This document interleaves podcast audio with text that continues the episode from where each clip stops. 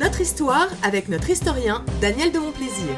Salut Daniel. Salut. Rebonjour. Rebonjour, nous allons, euh, oui, à la radio, on se dit souvent bonjour euh, 24 000 fois. À la fois, Oui, je trouve ça plus sympa que de, de ne pas se dire bonjour du tout. Hein, T'es d'accord. Parce qu'il y a quand même une grande période de notre vie, là, euh, dernièrement, où finalement on se disait plus bonjour, c'est un peu triste. Euh, donc là, on peut bien se rattraper. Euh, tu nous parles de quoi?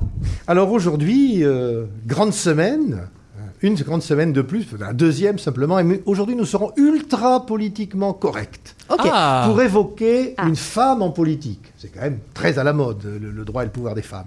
Mais en effectuant bien sûr une grande plongée dans le temps. Le 19 mai, c'était avant-hier de cette grande semaine, s'est déroulé en France un événement extraordinaire. Le 19 mai 1051, vous voyez, c'est pas d'hier, le roi des Francs, on ne dit pas encore roi de France, le capétien Henri Ier, épouse une princesse russe, Anne de Kiev. Alors elle deviendra bien sûr reine de France, mais surtout après la mort de son mari et la minorité de son fils, Philippe Ier, la première régente de l'histoire de France et l'une des toutes premières de l'histoire du monde. Alors l'histoire de France, notamment écrite sous la République, a le plus souvent gommé le rôle des femmes. Jeanne d'Arc, certes, ne fut pas effacée par Marianne, et si on se félicite aujourd'hui de voir des femmes accéder aux plus hautes charges de l'État, on a l'impression qu'il s'agit d'un phénomène dû au progrès de la démocratie, alors que c'est tout à fait faux. C'est oublier que plusieurs femmes ont déjà dirigé la France sous l'Ancien Régime. Six fois en sept siècles, une femme occupa le pouvoir suprême, non comme un expédient temporaire, comme on a trop tendance à le dire parfois, mais bien souvent comme mais au contraire comme un chef d'État de plein exercice. Alors on connaît surtout Blanche de Castille, la mère de Saint-Louis, Catherine de Médicis, la maman des derniers Valois, et puis Anne d'Autriche, hein, la mère du petit Louis XIV. Moi je vous parle aujourd'hui d'Anne de Kiev parce qu'elle est complètement oubliée et c'est immérité. C'est immérité au moins pour deux raisons. D'abord, c'est la toute première et surtout euh, qui euh, exerce le pouvoir, et surtout, c'est- c'est une blondinette qui a réussi à tenir tête alors qu'elle venait de Russie et à s'imposer aux grands féodaux de l'époque, qui évidemment ne songeaient qu'à l'éliminer. Alors, elle est née en 1024 ou 1025, on ne sait pas trop. Anna Yaroslavna, la deuxième fille du grand prince de Kiev. Yaroslav le Sage, c'était un grand seigneur qui régnait alors sur le pays Rutène, qui correspond aujourd'hui à peu près à l'Ukraine, la Crimée et une partie de la Biélorussie. Vous voyez? Bon. Stratégiquement placé entre l'Empire byzantin, le Saint-Empire romain germanique et les royaumes scandinaves des terribles vikings. C'est un des carrefours économiques de l'Europe en formation. Yaroslav le Sage, qui instaura le christianisme dans son pays, a très tôt remarqué les prédispositions intellectuelles de sa fille Anne. Il a donc fait donner une éducation extrêmement soignée. Au sortir de l'adolescence, la princesse était, dit-on, un pur joyau. Elle était belle, elle était élégante, elle était intelligente, elle était érudite. Elle parlait et écrivait plusieurs langues, dont le roman, hein, l'ancêtre du vieux français. Elle était également pieuse et charitable. Le grand prince ne voulait donc pas la mêler euh, au premier, la marier, pardon, au premier roitelet venu. Et en 1044, il avait appris que le roi de France, Henri Ier, avait perdu son épouse et n'avait pas eu d'enfant avec elle. Alors, comme il cherchait une alliance à l'ouest, dans le cas de sa rivalité avec l'Empire byzantin, il décida de mettre Anne sur les rangs.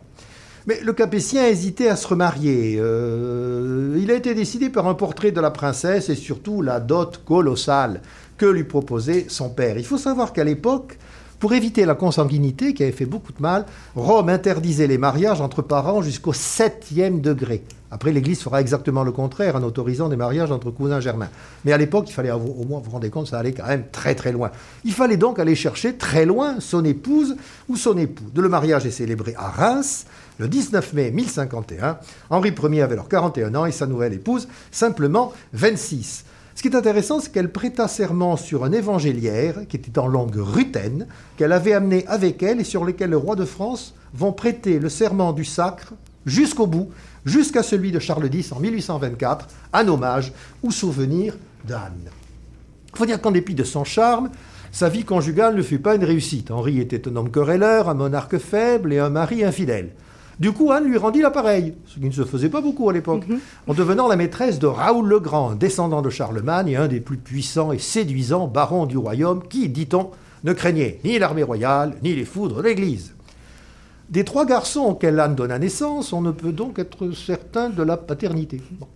Notamment pour l'aîné et héritier du trône, Philippe, prénom d'ailleurs que sa mère introduisit alors en France. Il n'y avait pas eu de Philippe avant. Bon. Henri Ier mourut en 1060, le jeune roi n'avait que 7 ans, la régence donc fut confiée à Anne par une assemblée de barons du royaume au cours de laquelle Raoul, il est vrai, joua un rôle déterminant.